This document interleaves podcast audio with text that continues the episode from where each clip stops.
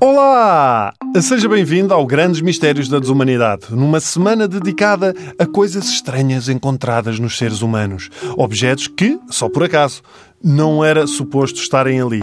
Mas estão, e se estão, é por uma razão. Como, por exemplo, em França, um senhor que foi parar ao hospital e, depois de alguns exames, descobriram 350 moedas no estômago. Isto não era um homem, era um multibanco. Aliás, quando retiraram as moedas, houve um médico que ficou parado e outro até lhe perguntou o que é que foi? E ele, estou à espera do talão.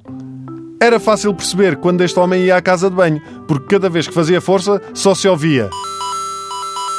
O senhor, já com os seus 62 anos, não sabe como ganhou este distúrbio, mas eu arrisco a dizer que foi num salão de jogos quando se colocou em frente a uma máquina e viu aquele aviso do Insert Coin, insira moeda, e pronto, e ele inseriu.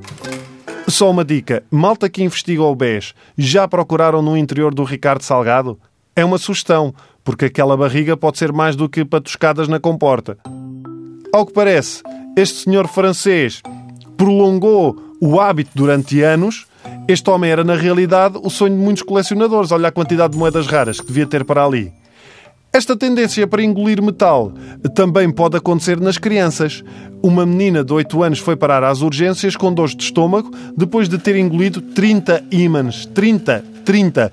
Ora, sendo eu pai, sou só eu que vejo aqui uma vantagem nesta situação. 8 anos é uma idade em que as crianças são chatas como o catano. Era só ela começar: Pai, odeio-te, nunca me deixas fazer nada, não quero comer, não quero. Psst, pouco barulho, vai já ficar aqui colada no frigorífico de castigo. Pá!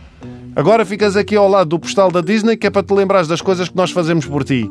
Ou então, imaginem que a miúda quer sair disparada de casa. É só arranjar o imã de força contrária, não é? Onde é que tu vais? Ah, volta já para aqui, sulgadita. Não vais a lado nenhum. Fica agora. Oh, mas o que é isto? Por mim, eu não tinha ido ao hospital tirar ímãs nenhums a esta miúda. Ficava assim, que ficava muito bem. Só não podia era estar ao pé das televisões. Que era para não fazer interferência.